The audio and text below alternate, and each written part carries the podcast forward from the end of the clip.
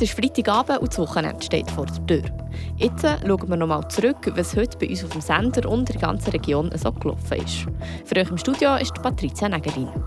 Die gastlosen Bergbahnen Ziaun stehen vor grossen finanziellen Problemen. Fast eine Million Franken muss aufgetrieben werden.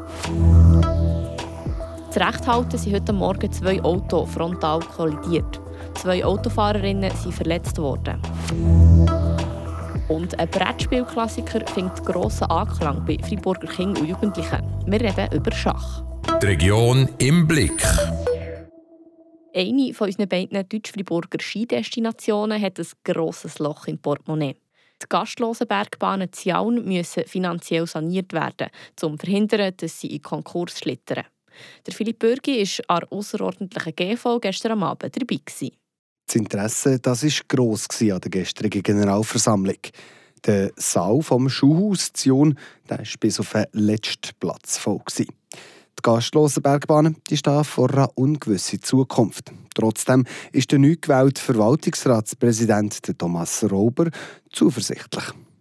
Die gastlosen Bergbahnen haben eine schwierige Situation, aber wir haben gesehen, dass die Unterstützung der Aktionäre von dem Dorf von den Akteuren da ist. Und ich bin positiv gestimmt, dass wir Wege finden, um die Bergbahnen in eine gute Zukunft zu bringen.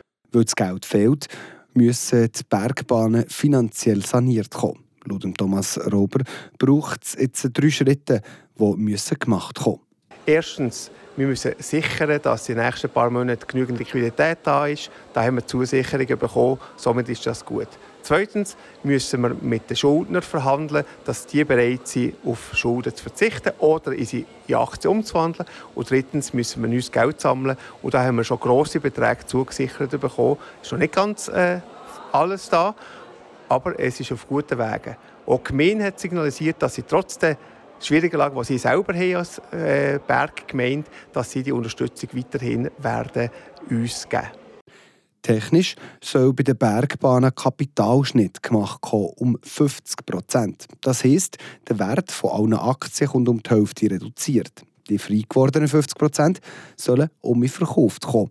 Und so soll das Aktienkapital neu aufgestockt kommen. Das ist eine technische Art, wie man äh, äh, eine Sanierung macht von der Bilanz. Wichtig ist einfach, dass ein Teil von dem kommt eben ein neues Geld rein, das eben Liquidität bedeutet für die Sicherung der nächsten äh, Saison oder für die nächsten paar Saisonen und für die Investitionen, die anstehen.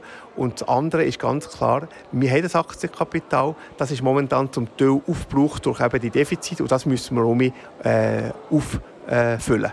Insgesamt braucht es 950.000 Franken für das Aktienkapital mitzufüllen. Der Grund für die schlechte finanzielle Lage liegt bei den zwei schlechten Wintern. Ja, das Knick gebrochen und somit fast in dem Knick gebrochen ist ganz klar, dass man keine grosse Reserve hat, bevor es eben die schlechten Winter gekommen sind. Somit hat man eigentlich als Bergbahn in den guten Jahren zu wenig Geld auf die Seite stellen ähm, und in den jetzt zweimal schlechten Winter natürlich entsprechend äh, fast keine Möglichkeit hatte, die, die, die äh, ober Wasser zu bleiben. Sagt Thomas Rauber, der neue Verwaltungsratspräsident der gastlosen Bergbahnen. Neben dem Organisieren von neuem Geld müssen die Bergbahnen aber auch über die Bücher. Das heisst, ihnen Kosten senken und sich auf einen Tourismus einstellen, der nicht nur im Winter Leute anzieht, sondern das ganze Jahr. Die gastlosen Bergbahnen sind Sion auch ein wichtiger Pfeiler für den Tourismus. Darum ist es an Barbara Schoro, Geschäftsleiterin der Bergbahnen und Geschäftsführerin von Jon Tourismus, sehr wichtig, dass sie erhalten bleiben. Der Philipp Bürgi hat mit ihr geredet. Im abgelegenen Jon gibt es nichts Vergleichbares, das die gleich grosse Bedeutung hat wie die Bergbahnen. Der Tourismus ist ein eminent wichtiger Pfeiler für das kleine Dorf im Jontal. Das wie so Barbara Schoro, die Geschäftsleiterin der Bergbahnen und Geschäftsführerin von Jun Tourismus.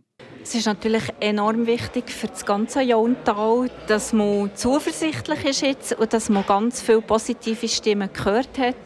Die Bergbahn ist ein wichtiger Player hier, touristisch gesehen im Dorf, nebst der Hotellerie und so weiter mit dem ganzen Gewerbe. Die Wertschöpfung natürlich, die es durch eine Bergbahn gibt, ist immens. Barbara Schoro betont, dass es wichtig ist, zusammenzustehen. Ja, also wichtig hier ist einfach, dass alle zusammenstehen, dass man jetzt hier gemeinsam vorabgeht und es braucht den Hintersten und den Letzten, der da mithilft. Und von dem her gesehen sind wir positiv gestimmt, dass wir da doch Unterstützung haben. Die Schwierigkeit ist natürlich umso grösser, weil wir sind hier einfach die Hintersten im Tal. Aber ähm, das sollte doch eigentlich kein Hindernis sein, dass man das sollte zusammenbringen sollte. Weil bis in sechs Monaten müssen 950'000 Franken Aufträge kommen. Die Hälfte davon sei schon zugesprochen. Trotzdem brauche es aber einen extra Effort, um das neue Aktienkapital zu gewinnen. Das Geld einschießen alleine gelangt aber nicht. Die Gastlosenbahnen die müssen auch umdenken für die Zukunft. Wir haben natürlich hier eine unheimlich schöne Natur, die Gastlosen, das Gebiet, äh, unser Kulturgut, das dem Gast zu zeigen und ihm auf diesem Weg etwas mitzugeben. Das ist noch unerschöpft. Also wir haben da noch ganz viel Potenzial und an dieser Strategie werden wir in Zukunft daran arbeiten Sagt Barbara Schoro, Geschäftsführerin von der Bergbahn und von Jun Tourismus.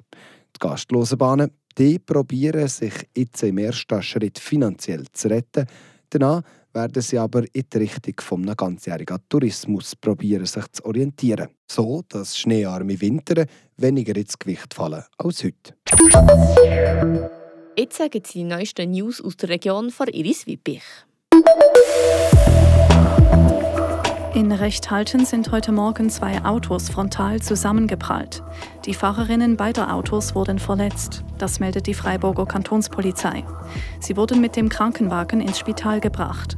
Die Schwarzseestraße von Brünisried in Richtung Rechthalten blieb für eineinhalb Stunden für den Verkehr gesperrt. Die Mitte Freiburg empfiehlt die Renteninitiative und die Initiative für eine 13. AHV-Rente zur Ablehnung. Das geht aus einer Mitteilung zu den Abstimmungen am 3. März hervor. Damit folgt die Mitte Freiburg ihrer Schweizer Mutterpartei. Die kantonale Vorlage zur Kapitalerhöhung der TPF empfiehlt sie hingegen anzunehmen. Die deutsche Regierung hat beschlossen, Cannabis teilweise zu legalisieren.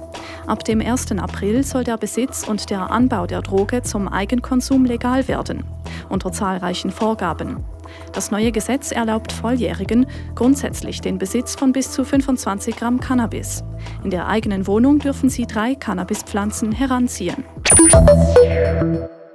Merci, Iris. Französische Verteidigung, Damenflügel, Narrenmatt oder Gambit. Das sind alles Begriffe, die mit Schach zu tun haben. Das Brettspiel gibt es schon seit über 1000 Jahren und jetzt ist es auch immer mehr beliebt bei den jungen Menschen. Aber warum eigentlich?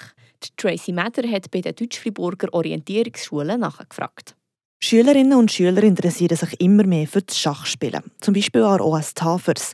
Der Manfred Jungo unterrichtet dort schon das zweite Jahr Schach. Momentan haben wir eine Gruppe und in dieser Gruppe sind 16 Schüler. Meines Wissens hat es auch schon Jahre gegeben, wo es zwei Gruppen gegeben hat. Die Gruppen waren dann auch ein bisschen kleiner. Gewesen. Aber ähm, ja, ich glaube, so mit dieser Anzahl ist es gar nicht eine Frage, ob man es durchführt oder nicht. Also das ist doch schön, wenn sich 16 Schüler für das Fach interessieren. Ähnlich sieht es an OS Wünnewil aus.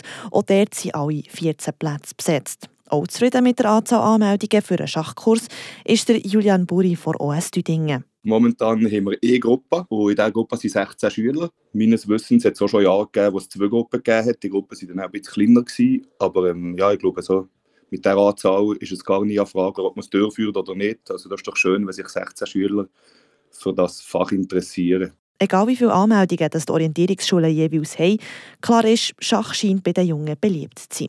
Von wo kommt die Faszination? Die Schachlehrer haben alle die gleiche Beobachtung gemacht. Irgendwie ist es noch üblich, dass bei Haufen Familien ein Schach daheim ist und dass man irgendwie mit Vater oder Mutter ähm, irgendwie mal anfängt, Schach spielen. Sagt der Manfred Jungo von OS Tafers.